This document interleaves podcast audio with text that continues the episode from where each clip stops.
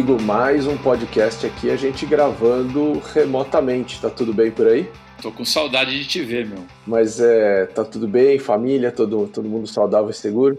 Isolamento total por aqui, vocês. Também. Se bem que eu tenho reparado, você sabe, eu moro num condomínio e eu tenho ouvido muito casal brigando aqui por aqui por perto. Eu desconfio que depois dessa crise vai ter muito advogado trabalhando bastante.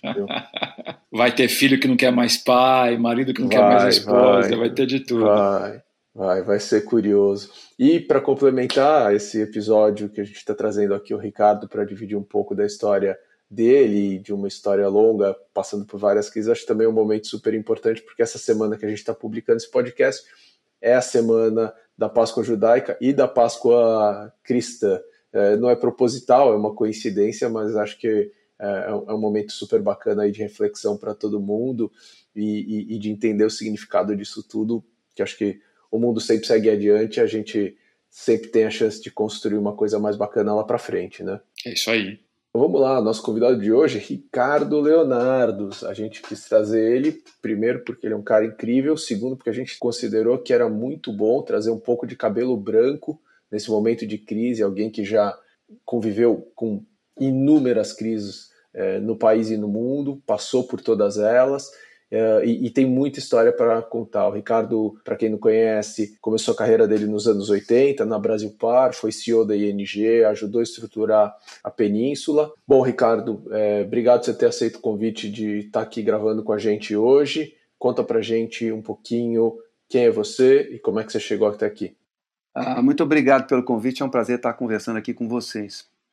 Bom, eu Fiz a minha carreira no mercado financeiro, mas no mercado financeiro de investimentos. Né? Eu comecei numa corretora no final dos anos 70, fiz um mestrado uh, na Stern NYU, começo dos anos 80, o meu trabalho final foi sobre os benefícios de uma indústria de capital de risco para países em desenvolvimento e, por consequência, acabei me juntando à Brasil Park, que foi a primeira empresa de venture capital a atuar no Brasil. E, e a evolução, dois anos depois eu me tornei sócio, nós éramos seis sócios, e nós somos pioneiros em termos de gestão de recursos independentes. Nós somos a primeira asset management independente do mercado. E nós criamos também o primeiro fundo de conversão de dívida externa em participações de ações. Depois disso, nós tivemos uma série de iniciativas envolvendo gestão de recursos de terceiros, até que a Sul América fez uma proposta para adquirir a parte de gestão da Brasil Par, time e os produtos. A gente fez conta, achou que era um negócio interessante e, e, mais interessante para estar junto de uma seguradora, porque já naquela época se discutia a questão de reforma da Previdência e tal e nada melhor estar tá numa empresa que tivesse produtos de acumulação de capital. Então nós vendemos, temos uma cisão da, da, da Brasil Par, eu e o meu sócio principal, o Roberto Teixeira da Costa, foi para o conselho da Sul América, e eu fiquei na Sul América Investimentos, como CEO há menos de um ano, quando o grupo ING me convidou para montar o ING Investment Management no Brasil. Eu achei que seria um desafio interessante e fui para lá e com uma mesa, uma cadeira e um telefone, um ano depois a gente tinha um bilhão de reais sob gestão. Isso foi uh, meados dos anos 90, 96 mais ou menos. Lá eu fiquei cinco anos, por ironia do destino, o ING comprou toda a operação internacional da Etna, seguradora, e herdou uma participação que a Etna tinha na Sul América aqui no Brasil. E aí nós passamos um tempo negociando a, a migração dessa participação para a holding da Sul América e o aporte da Sul América Investimentos, do ING Investment Management, na Sul América. E isso finalmente foi feito e eu fui apontado como CEO da empresa combinada de gestão de recursos. Só que, para mim, ia ser uma tarefa muito desgastante, porque eu ia ter que buscar sinergia, ia ter que, enfim, escolher pessoas que trabalhavam para mim na Brasil Par ou pessoas que trabalhavam para mim no ING. Então, eu combinei que eu ficaria um, um tempo suficiente para dar conforto aos, aos investidores, aos clientes, e eu depois sairia. E foi o que eu fiz. E dali eu acabei uh, enveredando por um caminho onde eu fui CFO da OptiGlobe, que era uma empresa data center da Votorantim Novos Negócios, que era o, o braço de venture capital da Votorantim, do grupo Votorantim. E, e depois dali eu comecei a prestar consultoria para empresas familiares em governança, sucessão e gestão de patrimônio. E acabei sendo convidado pela família Diniz para organizar todos os negócios deles fora do Pão de Açúcar. E, e isso suscitou na criação da, da Península como uma, uma holding de investimentos familiares. Lá eu fiquei até 2010 quando então eu voltei a fazer consultoria para empresas familiares e, e também em participar eh, como membro de conselhos de algumas empresas, dentre elas a Tecnisa, do qual eu sou presidente do conselho, da Biocef, que é empresa de álcool, de uma atividade pro bonos, que é a Associação Samaritana, que é o maior endowment fund uh, para a área de saúde das Américas, era o, o, proprietário do Hospital Samaritano, que foi vendido para a United Health a mil e com os recursos foi constituído o endowment. E, e é isso. E durante esse período eu acabei vivendo ou vivenciando algumas crises, como a, aquela segunda-feira do Black Monday, depois o plano Collor, depois a crise da Rússia, a crise da Ásia, a crise das, das .com, Nasdaq, 2008 e agora do coronavírus. E Ricardo, ao longo dessa carreira é, administrando, gerenciando dinheiro nas diversas esferas da cadeia produtiva.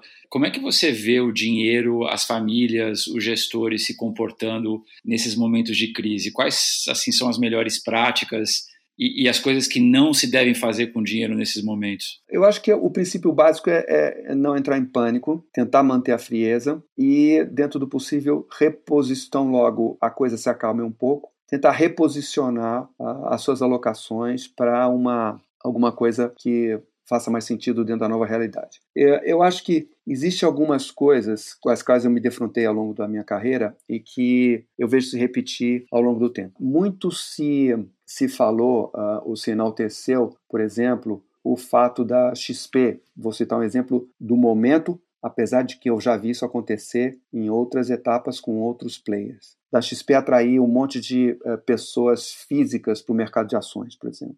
E aí você começa a ver certas aberrações. Uh, você entra no Uber e o cara começa a perguntar o, o que está interessante no mercado, o que ele comprou isso ou aquilo, e por aí vai.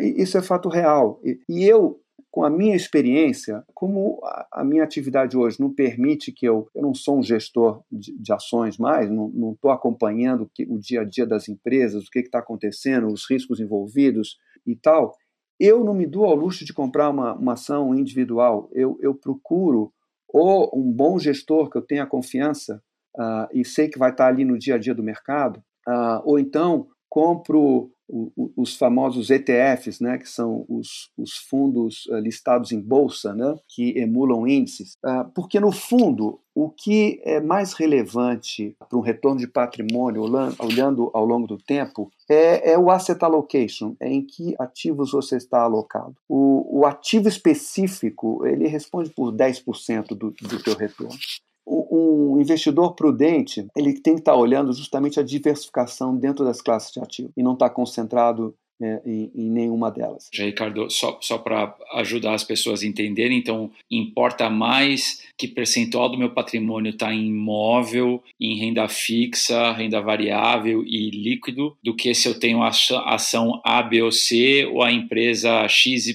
no meu portfólio, é isso? Perfeitamente. Ao longo do tempo é exatamente isso que importa e você com isso também diminui o seu risco. Em suma, é, eu já vi isso acontecer várias vezes em vários ciclos. Né? Quando o triste é que muitas vezes as pessoas que estão uh, vindo para o mercado pela primeira vez ou muitas vezes não têm o que perder acabam perdendo suas poupanças e tal por uma má alocação, uma má orientação nesse sentido. Né? Ou, seja, quem está perdendo dinheiro agora nessa primeira fase das, da, da, dessa crise é, é, quem não deveria estar no mercado, é quem entrou de gaiato no momento que o mercado estava crescendo, é isso? Ou deveria estar no mercado de outra forma, por exemplo, através de um fundo uh, com um gestor conhecido que pudesse justamente trafegar uh, nesse período de turbulência. Ele vai saber aonde gerar caixa e aonde realocar as posições do fundo naquelas empresas que vão estar com um potencial de recuperação melhor. E você espera que vai haver uma reorganização das diferentes classes de ativo nesse momento ou, ou no longo prazo tudo continua mais ou menos como era antes? Eu, eu acho que das classes de ativo nem tanto e as classes a alocação nas classes de ativo sempre depende do perfil de risco de cada de cada investidor, né?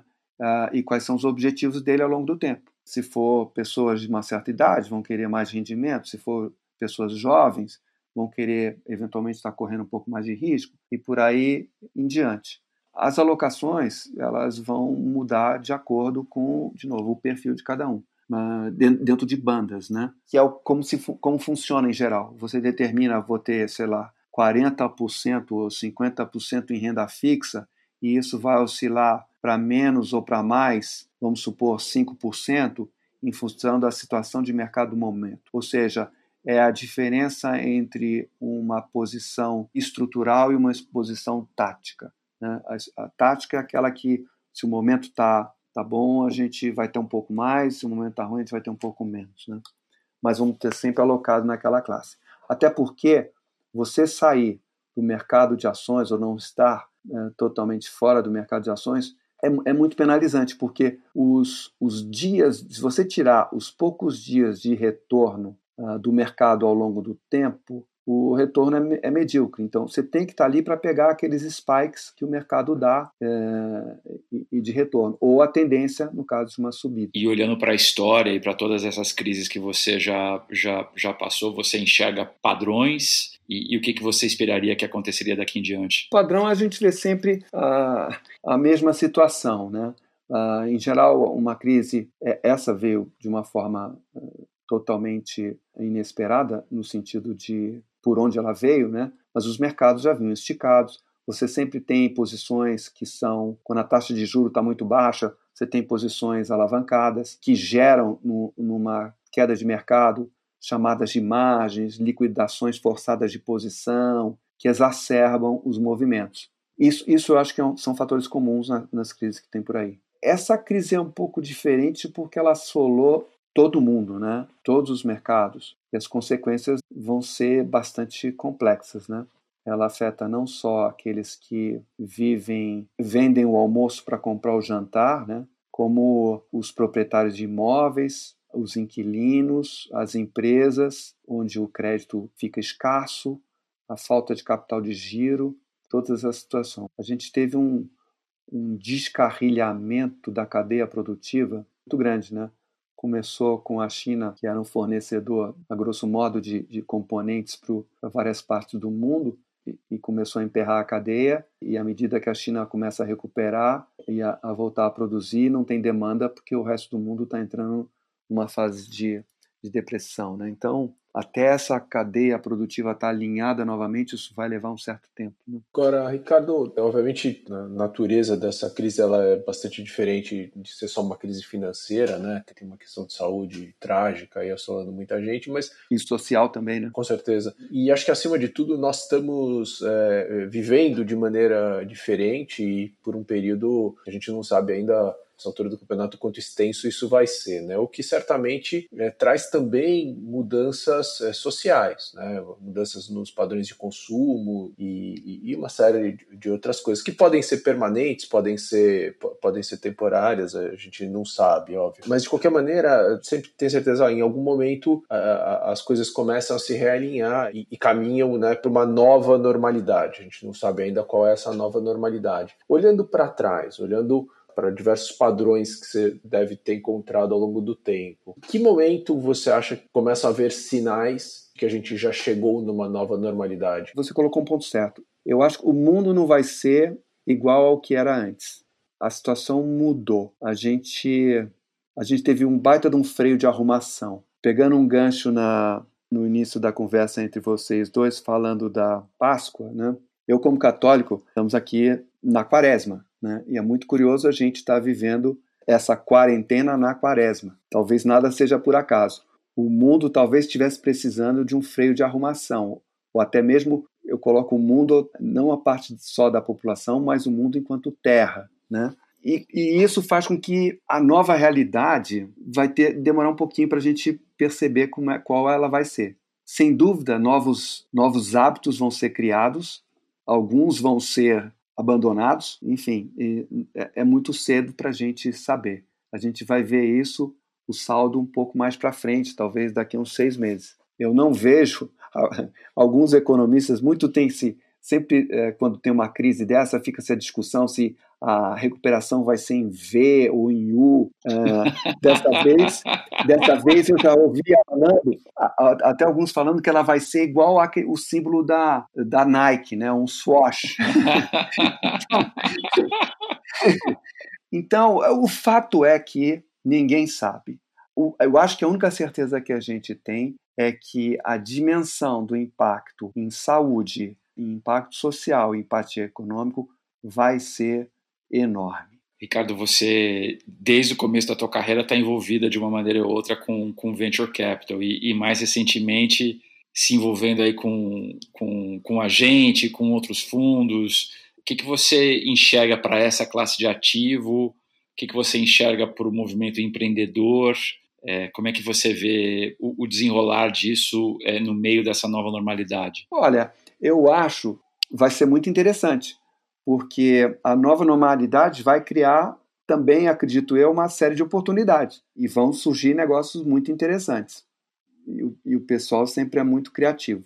Eu, eu acho que, a, eu acho que a, a classe de ativo ela, ela tem uma característica de, às vezes, as atividades em si surfarem pelos ciclos de uma maneira melhor, talvez, do que algumas grandes empresas. Até porque as, as as pequenas e médias podem se ajustar mais fácil, né? Verdade.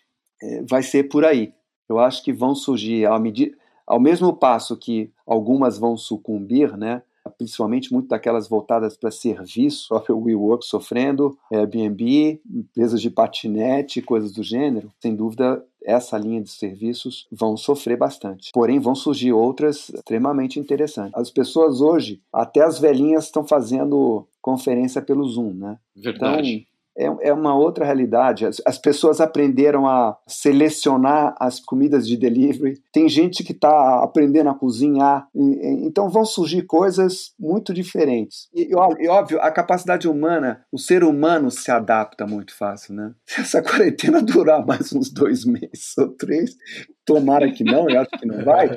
Putz, Tá, a gente vai estar tá achando um monte de coisa normal, incorporadas no dia a dia. É verdade. E olhando para trás, Cadu, você vê grandes oportunidades sendo criadas nas crises? Ah, sem dúvida, sem dúvida. Uh, não só grandes oportunidades de investimento, como eu falei, que às vezes muitos têm que se desfazer de ativos por razões diversas, a preços que em condições normais talvez não se desfizessem, e aí surgem oportunidades interessantíssimas de você você comprar coisas atraentes. Né? Acredito eu até que no, no próprio ecossistema de venture capital possam surgir oportunidades interessantes de junção de empresas em função da necessidade de que alguns vão ter e outros vão estar na posição contrária. Então, compras, aquisições e fusões, isso podem fazer com que certos negócios ganham mais uh, velocidade nas suas implementações.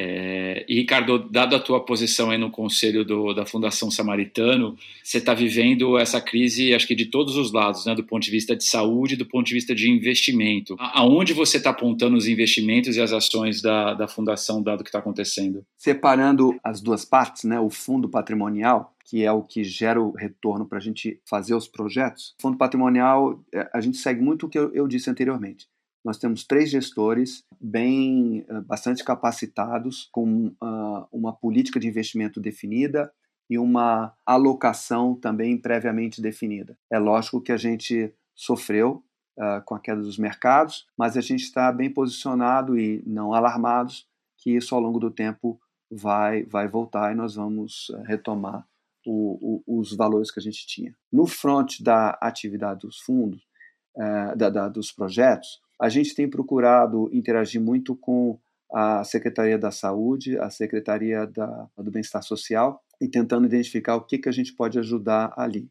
Porque o, o objetivo da fundação, da, do, do Endowment, é atuar na prevenção e promoção de doenças crônicas não transmissíveis. Que no Brasil são principalmente, no Brasil não, no mundo são principalmente a hipertensão, a diabetes, obesidade e doenças mentais. Esse pessoal é que constitui maior parte do grupo de risco associado com idade. E, e é aí que a gente está vendo como a gente pode atuar nisso. Uma das formas é, que eu estou vendo que várias das empresas estão procurando fazer e tomando como cara que eu acompanho, tenho visto bastante nessa época, que é o Bill Gates, né? Mexe com questões de, de vírus desde o, o Windows 98. Pô, põe o Windows 98 nisso. É, desde ele, DOS. É, o Bill Gates, há muitos anos que a maior endowment de saúde do mundo, é o Bill Melinda Gates Foundation, atua principalmente no fronte da malária. E só com relação ao coronavírus ele já botou 100 milhões de dólares. E o que ele tem dito é que não tem muita solução para para essa situação. As soluções são a vacina, que deve demorar um ano e meio, ou um, todo mundo se infectar, ou mais de 70% da população se infectar, dentro de uma velocidade que os serviços de atendimento possam né, digerir. E para fazer isso, o que tem que fazer é isolar e testar, isolar e testar, testar e testar. Então, acho que um grande gargalo para esse negócio, que a gente está vendo, é a questão de testes, e testes rápidos e testes uh, confiáveis. Né? Eu vi uma matéria aqui, por exemplo, a Espanha comprou muitos kits chineses que cuja acuracidade era muito baixa. Então, isso realmente é fatal. É curioso porque se a ciência e a tecnologia muitas vezes são relegadas em termos de, de apoio financeiro, suporte e tal, eles hoje estão na linha de frente, né? E está sendo carreado uma massa de recursos interessantes para isso. Né? Eu acho que pela primeira vez o, a maior parte dos cientistas do mundo está focado em cima do mesmo problema, quer seja uma vacina, quer seja um teste, quer seja um remédio para combater o mesmo mal. Isso é um fato inédito, creio eu. É incrível isso. É, né? E é muito interessante, né?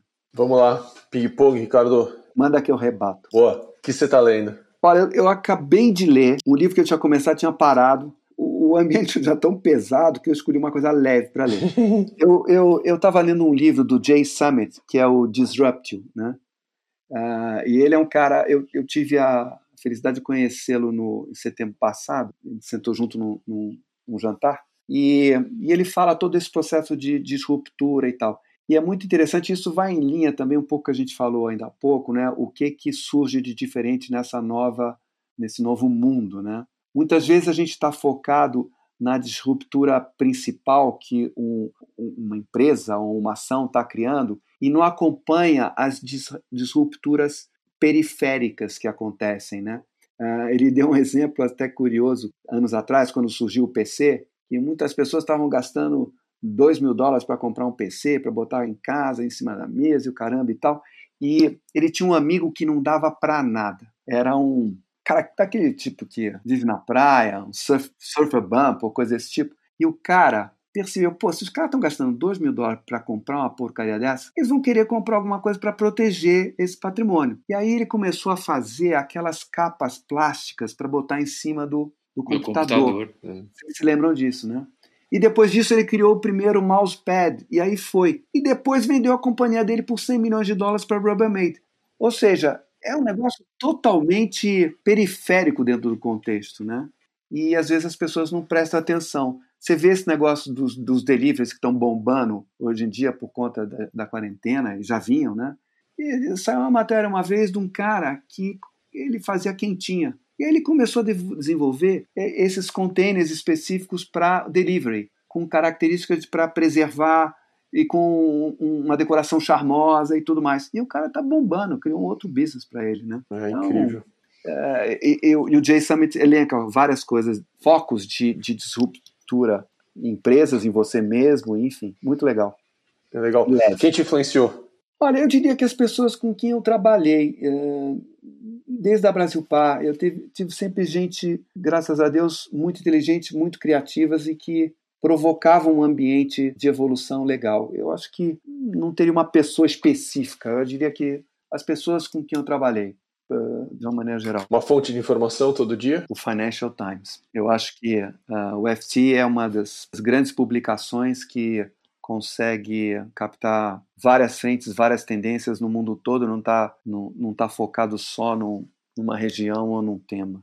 Um ritual do teu dia a dia que você não abre mão? Olha, é, eu acho que é ter um objetivo e um game plan é, para chegar nesse objetivo, né? E estar tá preparado para eventuais surpresas. Eu acho que isso é, é importante. Isso, para quem já treinou algum tipo de esporte específico, sabe quão importante é isso, né? Quer seja uma maratona ou um outro, uma outra atividade desse tipo, o fato de você ter um objetivo, ter um caminho traçado para ele né, e saber lidar com as, os imprevistos que logicamente vão acontecer, eu acho que é a coisa mais importante. Uma ferramenta de trabalho do teu dia a dia? Olha, eu acho que a, a ferramenta é muito mais como saber tratar as pessoas, né? Não, não ter preconceito e tentar ouvir todas as partes, né? Porque por mais que você não goste, você sempre tem alguma coisa a aprender com as pessoas, é, até às vezes para não fazer o, o que estão fazendo. Então, eu acho que estar tá atento e estar tá sensível para isso, eu acho que é muito importante. Adorei. Essa eu vou dar copy-paste aqui no meu, no meu cérebro. Ricardo, nessa tua longa trajetória, com certeza você desenvolveu um aprendizado de negócios ou recebeu ele de alguém e deve ser alguma coisa que você deve estar repetindo para todo mundo toda hora. Fora o que você já deixou aqui para gente, que aprendizado é esse? Eu acho que nesses momentos críticos por mais que seja difícil, é importante ter calma, tentar olhar as coisas, às vezes, o mais possível uh, sob uma perspectiva e não olhar a floresta e não estar tá no meio das árvores, né? Às vezes não é, a maioria das vezes não é fácil isso, mas é, é, é importante, porque aí você consegue, às vezes, ter enxergar saídas e, e caminhos a serem trilhados, né? E, e, ter confiança. Ter confiança porque a minha avó dizia que não há bem que sempre dure, nem mal que sempre perdure. Então, é, por aí. Na vida tudo é cíclico. Boa. Dias melhores virão. Super aula. Boa, super incrível. Obrigado, Ricardo. Obrigado por você ter reservado um tempo para falar aqui com a gente. Espero que todo mundo que está ouvindo a gente esteja bem, fique seguro, possa estar tá contribuindo aí com todo mundo que estiver precisando. Continua ouvindo a gente, a gente deve publicar mais alguns episódios ainda especiais para poder ajudar todo mundo. Obrigado pela tua audiência e até a próxima.